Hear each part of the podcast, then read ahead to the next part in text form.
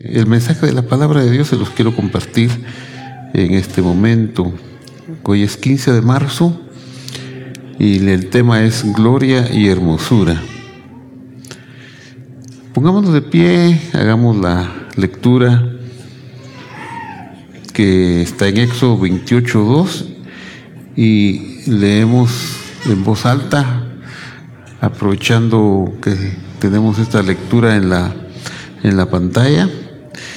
Eh, leamos todos y harás trajes de santidad para Aarón, tu hermano, para gloria y hermosura. Padre que estás en el cielo, en el nombre de Jesús te doy gracias por todo, Señor, porque todo es para bien, aún esta situación que estamos viviendo eh, es para bien y quizá no lo entendemos, por eso acudimos a tu Espíritu, al Espíritu que está en tu palabra para que nos enseñes y podamos entender y sacar un provecho que nos permita vivir y agradarte.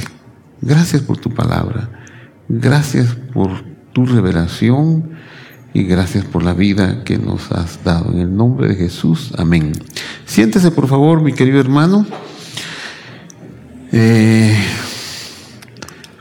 el tema está en el contexto de la construcción del templo o del tabernáculo.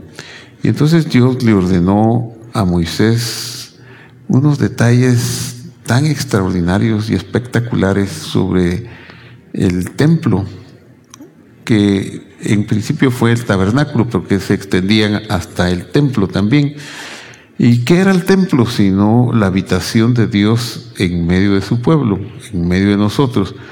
Y entonces eh, vamos a ver hoy eh, la parte de las vestiduras sagradas, en qué consistían.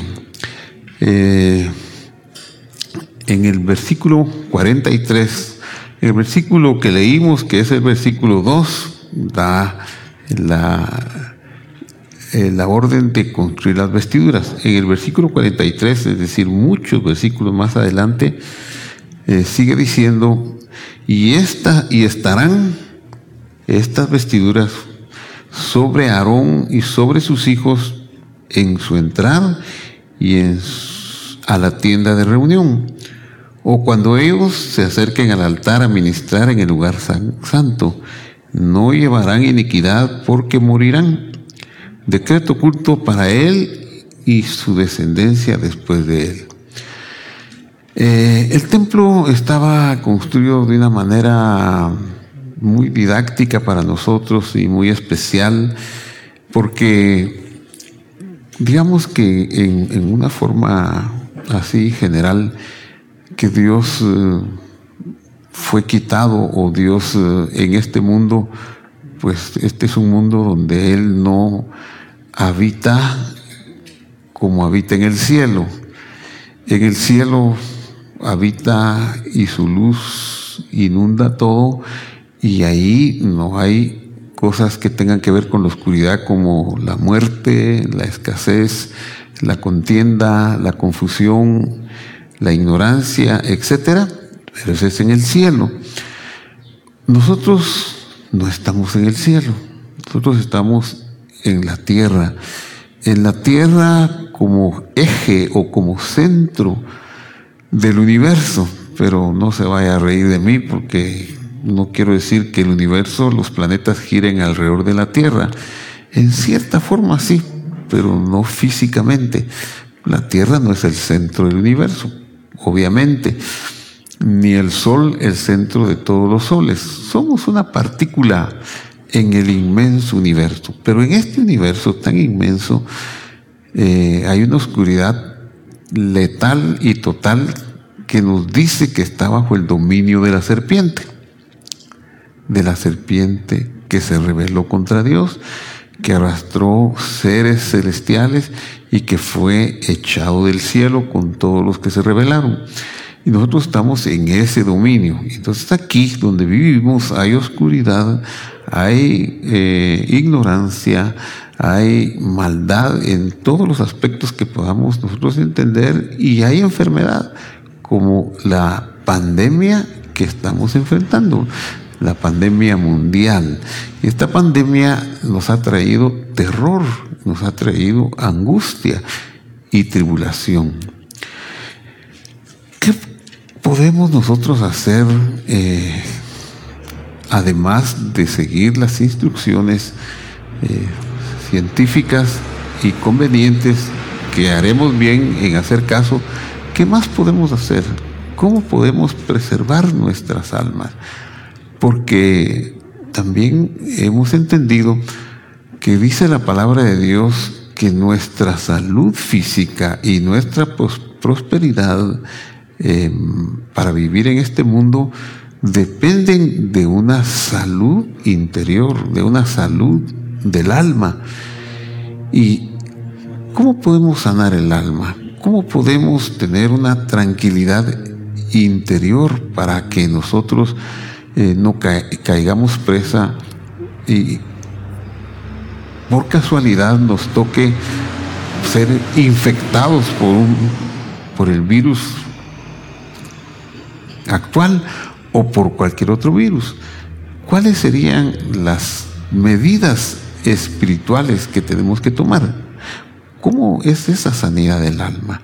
Bueno, la sanidad del alma en este versículo se deja entrever por esta frase que dice, y no llevarán iniquidad porque morirán. La muerte eh, es a causa del pecado. La bala no mata, la flecha no mata, la víbora no mata, el coronavirus no mata, yo creo que tiene un nombre, algo como 19, con, ¿cómo? COVID. COVID. COVID-19. Esa es la enfermedad, ¿verdad? No, es virus. ¿Ah? Ese es el virus, COVID-19. Entonces diríamos, el COVID-19 no mata. Lo que mata es el pecado. El pecado. Pero tenemos que aprender lo que es pecado. Porque, eh, digamos, la desobediencia es pecado y, de ahí viene la contaminación. Entonces tenemos que aprender lo que es, lo que está diciendo aquí que para estar en la presencia de Dios. Bueno, ¿qué hay en la presencia de Dios? Eh, así, eh, en forma simple, en, su presencia hay plenitud de gozo, en su presencia hay paz, en su presencia hay salud, en su presencia hay prosperidad, en su presencia hay todo aquello que anhelamos. ¿Y qué necesitamos para estar en la presencia de Dios? Tener vestiduras, dice, vestiduras para llegar a servir en la presencia de Dios, que sería el lugar santo. Eso es lo que quiero eh, compartir. No portar iniquidad. ¿Qué es la iniquidad? Vamos a ver. Les quiero explicar y antes de que usted se vaya de esta transmisión o de este lugar, yo le habré indicado lo que es la iniquidad. Entonces dice aquí, Éxodo 29, 45, yo habitaré, el verbo habitar es muy interesante. Dios se lo dijo a Moisés que iba a habitar en ese tabernáculo que estaban construyendo, pero el verbo habitar es shahan. Ese es el verbo cuando dice en Juan, y vino el verbo y habitó entre nosotros. Entonces, hoy no tenemos un templo, sabemos que el templo está destruido desde el año 70, pero en Juan capítulo 1, no recuerdo si es el versículo 14, no quiero buscarlo, aunque puedo, pero no lo voy a buscar, pero usted lo puede buscar tranquilamente, cuando dice que el verbo se hizo carne y habitó entre nosotros, es el mismo verbo de Éxodo 29, 45, y ese verbo significa algo más que habitar. De ahí viene la palabra Shejinah, por ejemplo. De ahí viene la palabra eh, habitar tranquilamente. Es decir, la habitación de Dios va a producir tranquilidad, porque cuando uno no está muy en paz con Dios, estar cerca de Dios no le da tranquilidad, le da culpa, le da miedo y puede uno ser consumido por esa santidad de Dios, como muchas, muchos ejemplos hay en la Biblia. Entonces, eh, al final de estas vestiduras sagradas es para que nosotros podamos vestirnos y habitar tranquilamente en la presencia del Señor. Y sabrán que yo soy el Señor, vuestro Dios, que los saqué de la tierra de Egipto para habitar otra vez, para habitar en medio de ellos, para habitar y que tengan tranquilidad. Yo soy el Señor de ellos. Muy bien, entonces eh, vimos que las vestiduras tienen dos características. La primera es gloria, diga conmigo, gloria. Y la segunda sería entonces hermosura. Entonces las dos características de las vestiduras son gloria y hermosura. Muy bien. ¿Qué es gloria? ¿Para qué necesitamos la gloria? Gloria es la capacidad de soportar al COVID-19 o cualquiera de las aflicciones que nos sucedan en este mundo. Dios nos ha vestido, nos, eh, quiere que nos vistamos de gloria para que podamos enfrentar. ¿Y cómo podemos enfrentarnos? ¿Cómo podemos vestirnos de gloria? ¿Qué significa vestirnos de gloria? Entonces dice, dice aquí que vestirnos de gloria, Dios nos ha dado dos vestimentas. La primera es salvación y la segunda es justicia. En, primer, en 2 de Corintios capítulo 4, 16 dice, por tanto no desmayamos antes, aunque nuestro hombre exterior se va desgastando. Es decir, eh, ¿quién es el segmento más vulnerable ante, este, ante esta enfermedad? El segmento de los mayores, de, de los, de, los que pertenecen a la tercera edad. Pero entre los que pertenecen a la tercera edad, los más vulnerables son los que tienen algunas eh, eh, afecciones cardíacas, cardiovasculares, diabetes, eh, hipertensión, etcétera. Entonces, eh, ellos están más, más susceptibles. ¿Por qué? Porque nuestro cuerpo se va desgastando, nuestro hombre exterior se va deteriorando. Hemos eh, visto ese, ese deterioro. Ahora, no todos los de la tercera edad están expuestos, pero sí este grupo que tenga estas características. Y es lo que dice aquí 2 Corintios 4.16, el hombre exterior se va desgastando.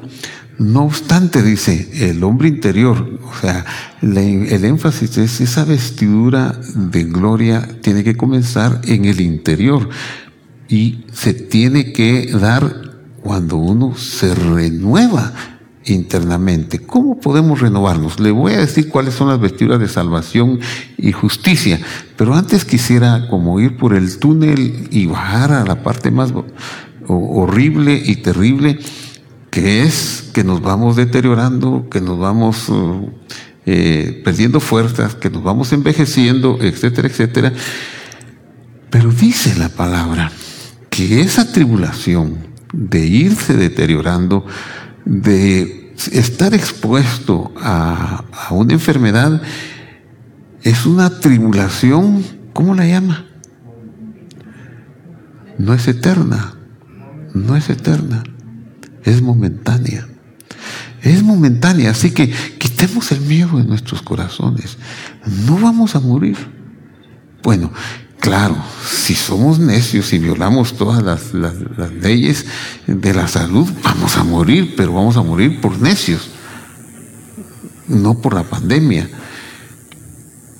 Es momentánea y tiene un propósito. Y tiene el propósito de que nosotros ante esta enfermedad y otras enfermedades, no solo físicas, sino del alma y de cualquier otra naturaleza que hay, nos vistamos de tal manera que en lugar de hundirnos, produzcan un eterno peso. Peso. Repita conmigo la palabra peso. Ahora diga conmigo cabod. Diga cabod. Cabod. ¿Y cabod qué es? ¿Y cabod? ¿Por qué le estoy diciendo que diga cabod? Porque cabod es la palabra hebrea que significa gloria. Porque la palabra gloria significa peso. Es decir, que estas tribulaciones y estas circunstancias produzcan en nosotros una capacidad de ser firmes y valientes en nuestra fe. No moriré, no me destruiré, yo saldré adelante. Esto también pasará, esto también pasará y yo voy a salir adelante que yo me arme de una convicción. Entonces la gloria es que si yo tengo confianza que voy a salir adelante, saldré adelante. Pero si yo no me visto de ese peso, o sea, de esa gloria, de esa convicción, entonces me voy a destruir fácilmente. ¿Qué hace que yo me encuentre con alguien que esté infectado del COVID-19? El azar, la casualidad. Pues ah, tomaron a uno pero ese uno venía en una cabina cerrada, 70 más venían en una cabina cerrada y seguramente tocó las cosas metálicas, posiblemente respiró, habló de varios, menos de un metro. Entonces, es probable que haya muchos otros que estén infectados y que no saben, no sabemos dónde están. Aunque los hayan buscado, pues están diseminados y pueden ser portadores de esta enfermedad. Pero ¿qué posibilidades hay que yo me encuentre en un país con 7, 8 millones de habitantes con uno de los 70? La posibilidad es muy pequeña, a menos que yo tenga el miedo y lo atraiga. Porque lo que yo temo, lo atraigo. Si yo temo al COVID-19 o al COVID, COVID, COVID, COVID, COVID, COVID-19, lo voy a traer va a llegar a cualquier lugar donde yo vaya. A lo mejor me quedo en la casa todo el tiempo y solo salgo para ir a comprar una fruta al mercado y ahí va a estar y me voy a contaminar. Porque no me he vestido del peso, de la seguridad de que no moriré. Por lo menos no moriré de esta pandemia. Moriré cuando Dios diga que morí. Porque cuando yo nací, Dios tenía establecido el, día de mi muerte. Suena feo, pero Dios tenía establecido el día de mi muerte. Yo lo puedo alcanzar o lo puedo disminuir. ¿Cómo hago para disminuirlo? ¿Sabe cómo disminuyo el día de mi muerte? Digamos, si Dios dispuso para mí X cantidad de años, una cantidad X de años, ese es mi, tope. Yo no voy a pasar de esa, de esa edad. ¿Sabe por qué? Porque el día que yo llegue a esa edad, Dios quita su poder de vida sobre mí y yo me, yo me voy, me deshago, me desarmo. Ah, ¿Y cómo lo sé? Porque lo dice Job, Job 14. Si Dios lo abandonare, dejará de ser. El día que Dios abandone una rosa, deja de ser un púlpito, deja de ser un hombre, deja de ser. Si Dios quita su mano de mí, dejo de ser. Entonces, ese día, que puede ser X, digamos, 100 años, digamos 100 años, yo tengo eh, para eh, determinado el cielo vivir 100 años, pero no honré a mi padre y a mi madre. Y no lo honré de manera grosera. Entonces, ¿qué dice? Honra a tu padre y a tu madre para que te vaya bien sobre la vida y seas de larga vida sobre la tierra. Si yo no honré a mi padre, ya no tengo 100, ya lo bajé a 95, a 90. Quiera Dios que no lo haya bajado mucho.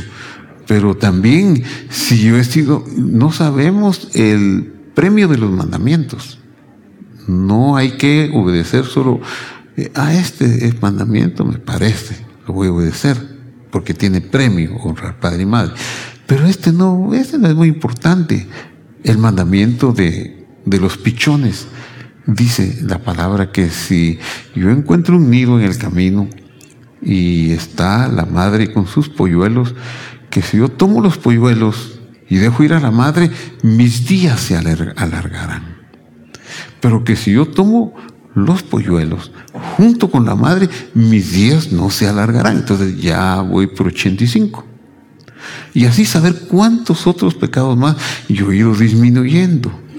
Pero si digamos ya voy por 85 y entonces me entra un terror fatal de que voy a morir por una determinada enfermedad y me entro en, una, en un terror, entonces estoy con una fe negativa y los 85 a los que tenía derecho, quizás los voy llegando a los 79, quizás los voy llegando a, a bueno, adiós mundo cruel, ya nunca te veré porque ya, ya me pasé, ¿verdad?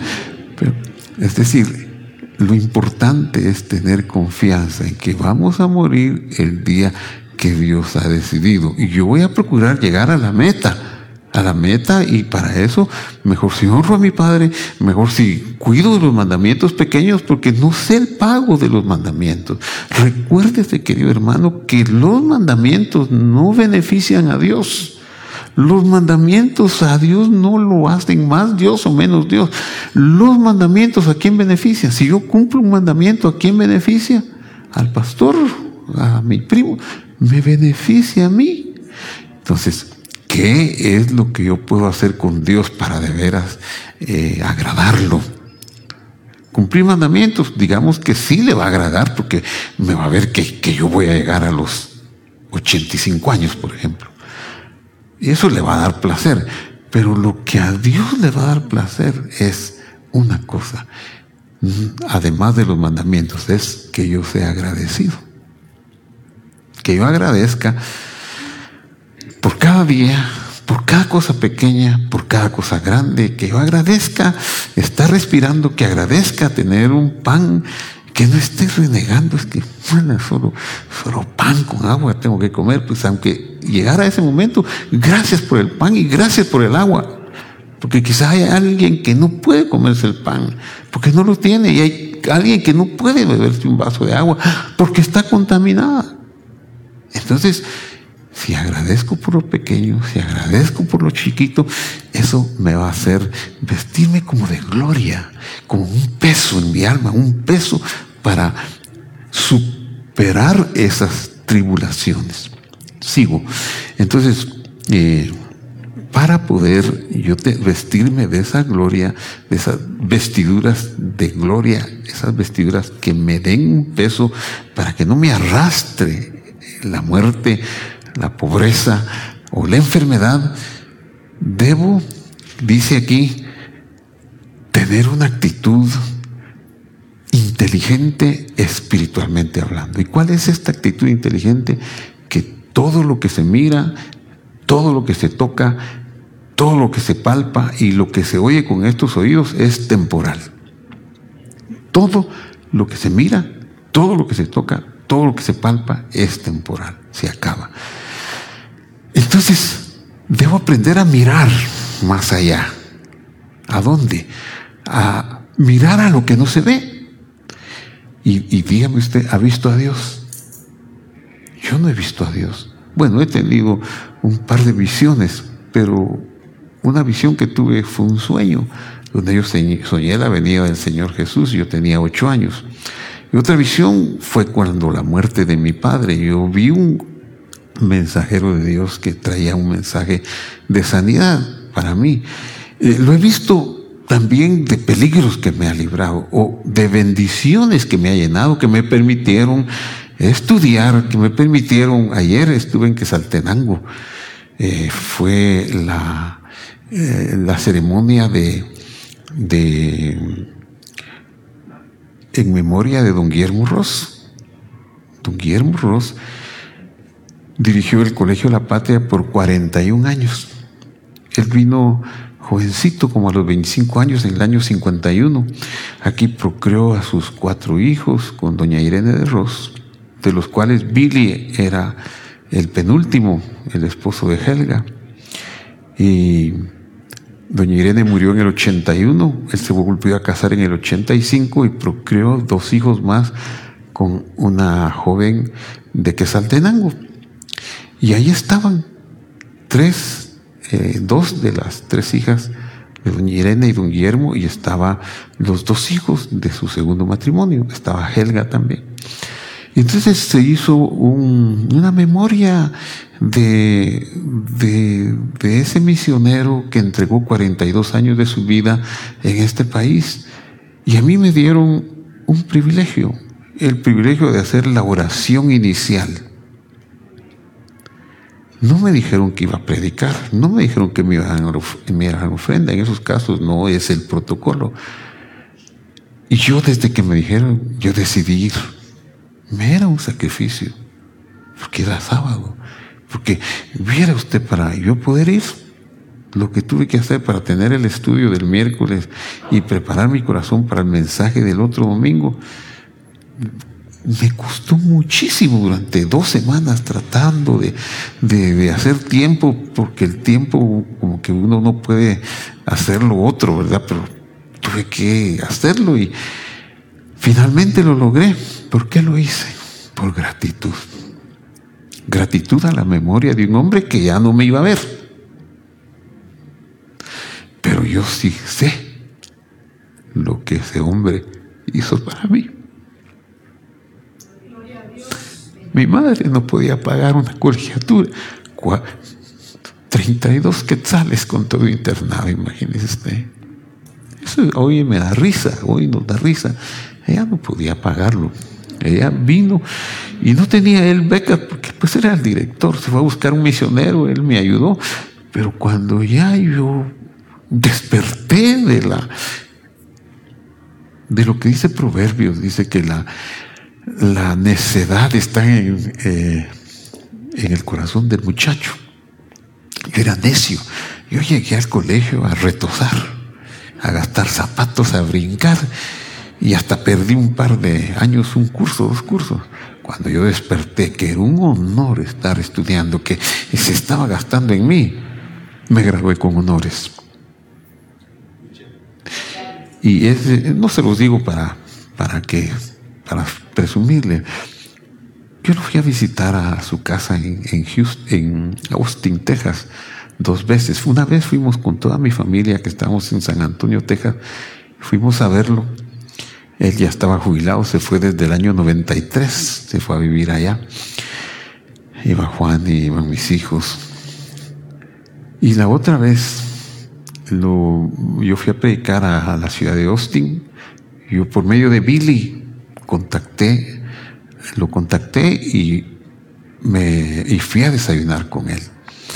Y ahí ya el hombre jubilado, ya con memoria nada más, me dijo unas cosas tan lindas que me, eh, me, me, llenaron tanto, pero me dijo, por ejemplo, que había mucha gente que tenía la oportunidad de estudiar y no estudiaba, y que él había admirado que yo de la nada, de la nada, me sobrepuso al grado que él personalmente se empeñó en que yo me graduara. ¿Por qué vine a trabajar a la capital? Mi sueño era estudiar en la universidad. En ese tiempo no existía la Mariano Galvez, solo la Landívar, pero estaba fuera de mi alcance la, San Carlos. Cinco quetzales al mes o al trimestre, algo así. Una cosa regalada. la, la verdad que la educación superior es gratuita prácticamente. Mi sueño era estudiar en la San Carlos, y sabe, ahí en Quesaltenango yo no tenía, no había trabajo. Entonces él me, dio trabajos, me gradué y me quedé trabajando, me pagó, me pagaba 45 quetzales. Y trabajé los primeros seis meses del año siguiente después que me gradué. En junio de ese año hubo unas reuniones del presbiterio, la organización de la iglesia presbiteriana, en el rancho y ahí se vio con el director de la patria de aquí y él necesitaba un contador y él, don Guillermo pensó en mí y por eso vine a trabajar a la capital. Y al año siguiente ya me inscribí en la universidad. Todo eso son milagros. Yo estoy agradecido con Dios y con don Guillermo. Por eso fui a la patria y me dieron un privilegio de cinco minutos, pero para mí fue como que hubieran dado, como que hubiera sido el alma de la fiesta. No fue así pues, pero la gratitud es una armadura que Dios recibe. Diríamos que más que obedecer los mandamientos, la gratitud le llega más al corazón de Dios. Porque cuando uno es agradecido, Dios le da más cosas para seguir agradeciendo. Así que seamos agradecidos. Gracias al doctor Lemus que nos ha instruido hoy para abrir nuestra mentalidad. Si nos cuesta, hagámosle caso, saludemos con el codo, evitemos y hagámosle caso. Bueno, en lo que podamos. Yo quizá el otro domingo, yo creo que el otro domingo voy a estar aquí. Si no vienen ustedes y me miran por internet, va a estar bien. Yo les voy a predicar desde aquí, ya tengo el mensaje y va a ser buenísimo, como todos. El miércoles mi reunión es muy pequeña, así que he pensado no cancelarla.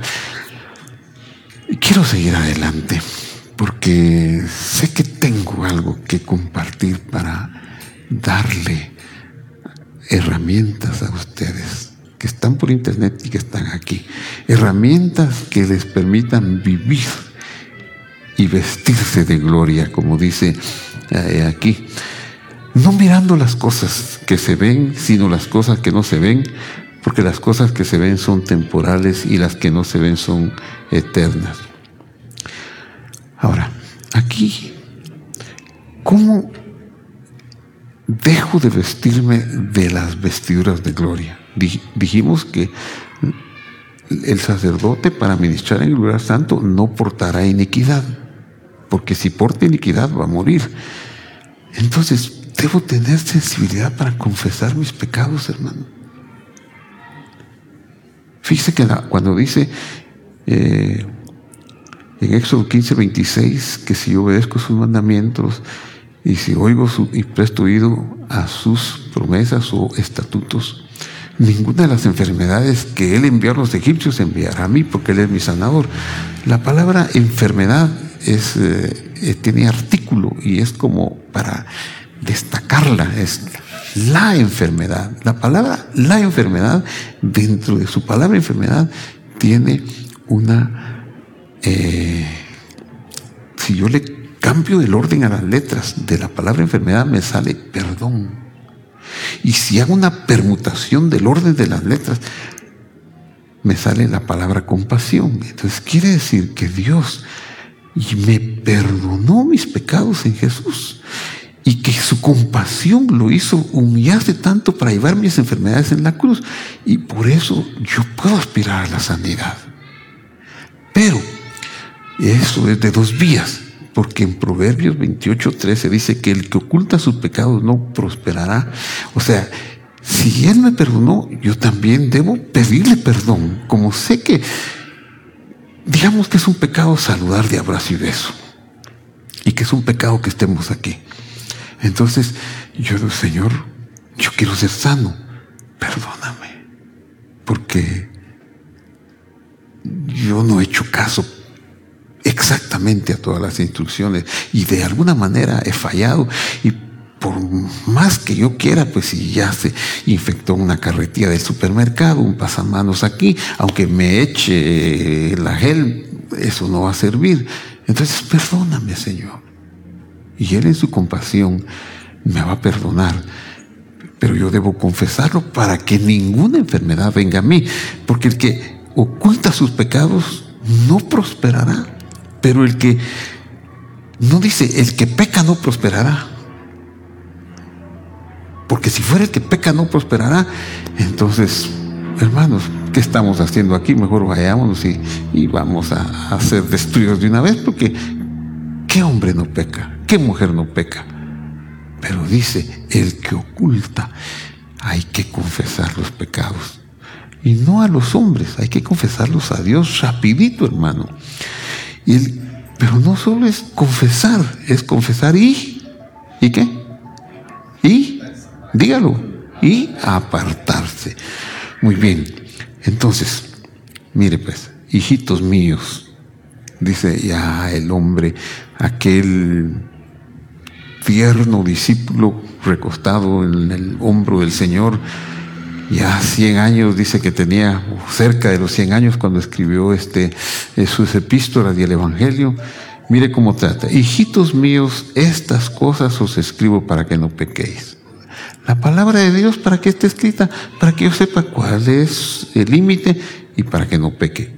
Pero si alguno no se dio cuenta y pecó, abogado tiene para con el Padre a Jesucristo el justo quien es la propiciación de nuestros pecados. Y entonces en el templo, no sé si puse la, la figura aquí, parece que no la puse, entonces no importa. Y tal vez no se lo voy a, decir eh, con gráfica, pero se lo voy a explicar. En el templo, el sumo sacerdote tenía que entrar el día de Yom Kippur y sobre el arca, en, un, en la tapa del arca que se llama propiciatorio, ahí ponía la sangre. Propiciatorio viene de la palabra eh, caporet, es la palabra propiciatorio, y viene de la palabra kipur Kippur, comparte raíz con Kippur, que es cuando el sumo sacerdote entraba en el día de Yom Kippur y ponía la sangre ahí en el arca, en la tapa del arca, y entonces obtenía el perdón para el pueblo. ¿Y quién es el, el, eh, miren, repito la lectura, hijitos míos, estas cosas os escribo para que no pequéis, pero si alguno ha pecado, abogado tenemos para con el Padre, ¿a quién? ¿A quién es el abogado? Y, además, ¿qué, es él? Él es, él es el caporet, él es el kipur. O sea, Jesús es la tapa del arca. Imagínese usted, Jesús es el que puede limpiarme de mis pecados. Y está diciendo, si, pues, si pecan, Jesús es la apropiación de sus pecados.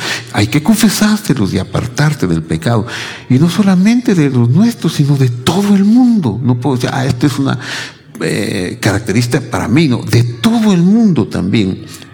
Y mire, ahora, eh, ya para ir concluyendo. Entonces, las vestiduras de gloria. Eh, ya vimos que es el peso de no mirar y, el peso para soportar las tribulaciones y esa naturaleza pecaminosa que tenemos. Pero concretamente, ¿qué son las vestiduras de gloria? Isaías dice, en gran manera me gozaré en el Señor, mi alma se alegrará en mi Dios, porque me vistió vestiduras de ¿De qué? De salvación y de justicia. Ahora, justificados por la fe. ¿Ah? Ayúdeme. Justificados por la fe, tenemos paz para con Dios por medio de el caporet, el propiciatorio, que es quién? El Señor Jesucristo justificados por la fe, tenemos paz para con Dios por medio del Señor Jesucristo. Entonces las vestiduras de salvación eh, y de justicia son el Señor Jesús. Y cuando yo me he visto, tengo la, la, la, tribulación enfrente, la naturaleza pecaminosa, la enfermedad, pero me he visto de justicia y de salvación, entonces tengo paz para con Dios. Entonces va a ser voy a soportar las aflicciones. Esa es la gloria de mis vestiduras. Pero no solo es gloria, las vestiduras eran de gloria y de hermosura. Gloria y hermosura. ¿Qué es la hermosura? La hermosura es el ropaje que tendremos cuando nos muramos, cuando el, Señor venga, las eh, ropas que vestiremos cuando se acabe todo y cuando el Señor, cuando vayamos al cielo, cuando venga el mundo venidero. Esas son las ropas de hermosura. Ahora veamos cómo van a ser esas ropas. Mire pues, dice, sabemos que si nuestra morada terrestre, que se va desgastando, que se va deteriorando, que ya no tiene la misma fuerza que hace 40 años, que, que le salen arruguitas y canitas, si nuestra morada terrestre llegara a deshacerse, este tabernáculo donde, donde vivimos, llegara a deshacerse, tenemos unas vestiduras de hermosura. ¿Cómo se llaman esas vestiduras de hermosura? Se llama un edificio, una casa no hecha de manos, eterna en los cielos. Esta es la hermosura, las vestiduras que tendremos.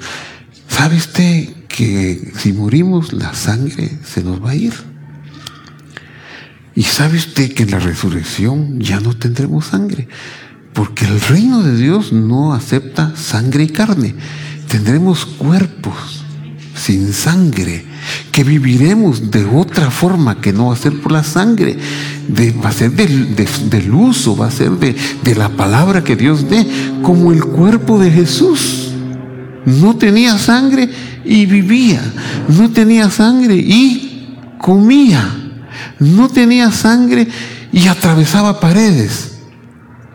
Esas son las vestiduras de hermosura. Hermanos, qué lindo. No vamos a acabar en, el hoyo, no vamos a acabar deshechos. Dice que si nuestra morada, este tabernáculo se deshace, tenemos de Dios un edificio, una casa no hecha de manos eterna en los cielos.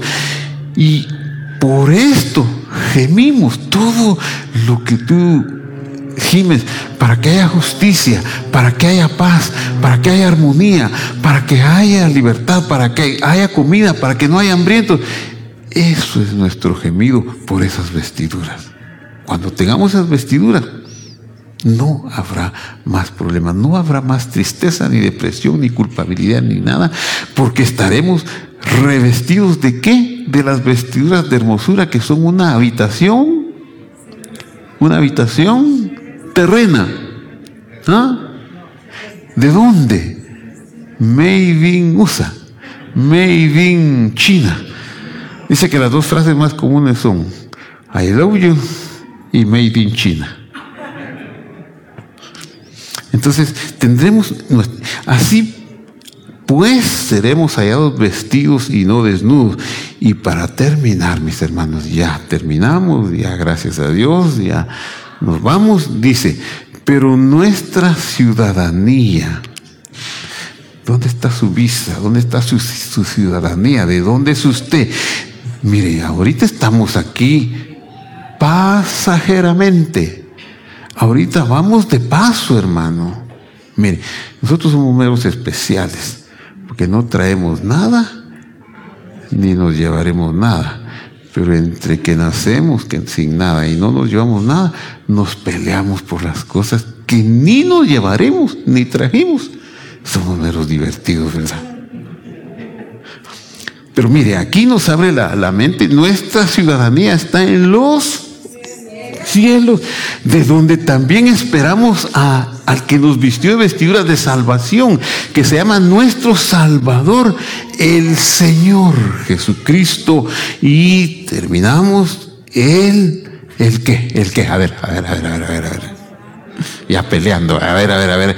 Él transformará nuestro cuerpo mortal en un cuerpo de hermosura, de glorioso, semejante al suyo. Ay, hermano. ¿Se imagina usted atravesar paredes? ¿Se imagina usted ir y venir del cielo? No, hombre. Cuando era niño cantaba, yo solo espero ese día cuando Cristo volverá. Afán y todo trabajo para mí terminará. Yo solo espero ese día cuando Cristo volverá. Y ya se me fue, se me acabó. De la tumba fría. ¿Ah?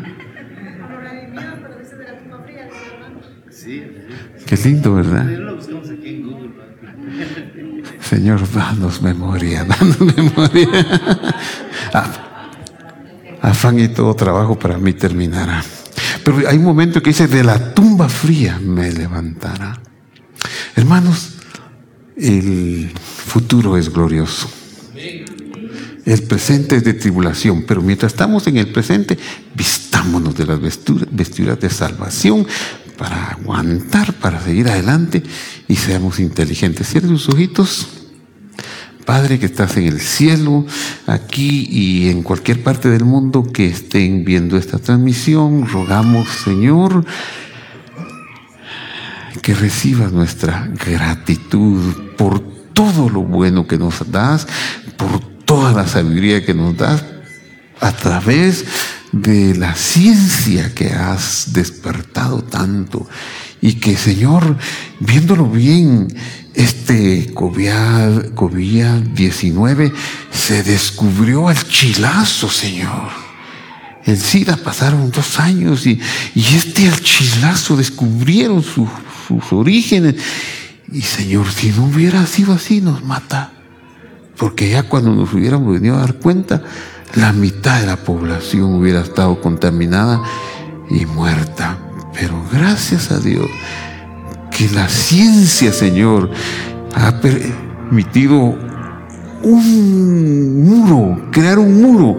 Si bien es cierto que la serpiente, el mal, levantó un azote para matar a la humanidad, Señor, tú a través de la ciencia de los entendidos en la China y las mejores mentes que están investigando por una vacuna y que están conectados a nivel mundial, Señor. Sí hemos visto una unidad entre los científicos porque, Señor, porque la tierra es como una barca. Si se abre un hoyo en la China nos hundimos, si se abre un hoyo en Guatemala nos hundimos. No podemos ver como localistas que se hundan allá en el oriente. No, Señor, nos hundimos todos. Y eso es maravilloso de ver que tú nos has dado la inteligencia para enfrentar juntos, Señor. Y le has dado a los gobiernos, al presidente Yamatei, le diste, Señor, mucho entendimiento. Yo estaba viendo, Señor, que usaste a los presidentes del pasado para una época. A cada uno enfrentó una época, pero el de hoy, Señor, pusiste un médico, porque sabías que íbamos a necesitar un médico, Señor, que nos orientara en esta etapa.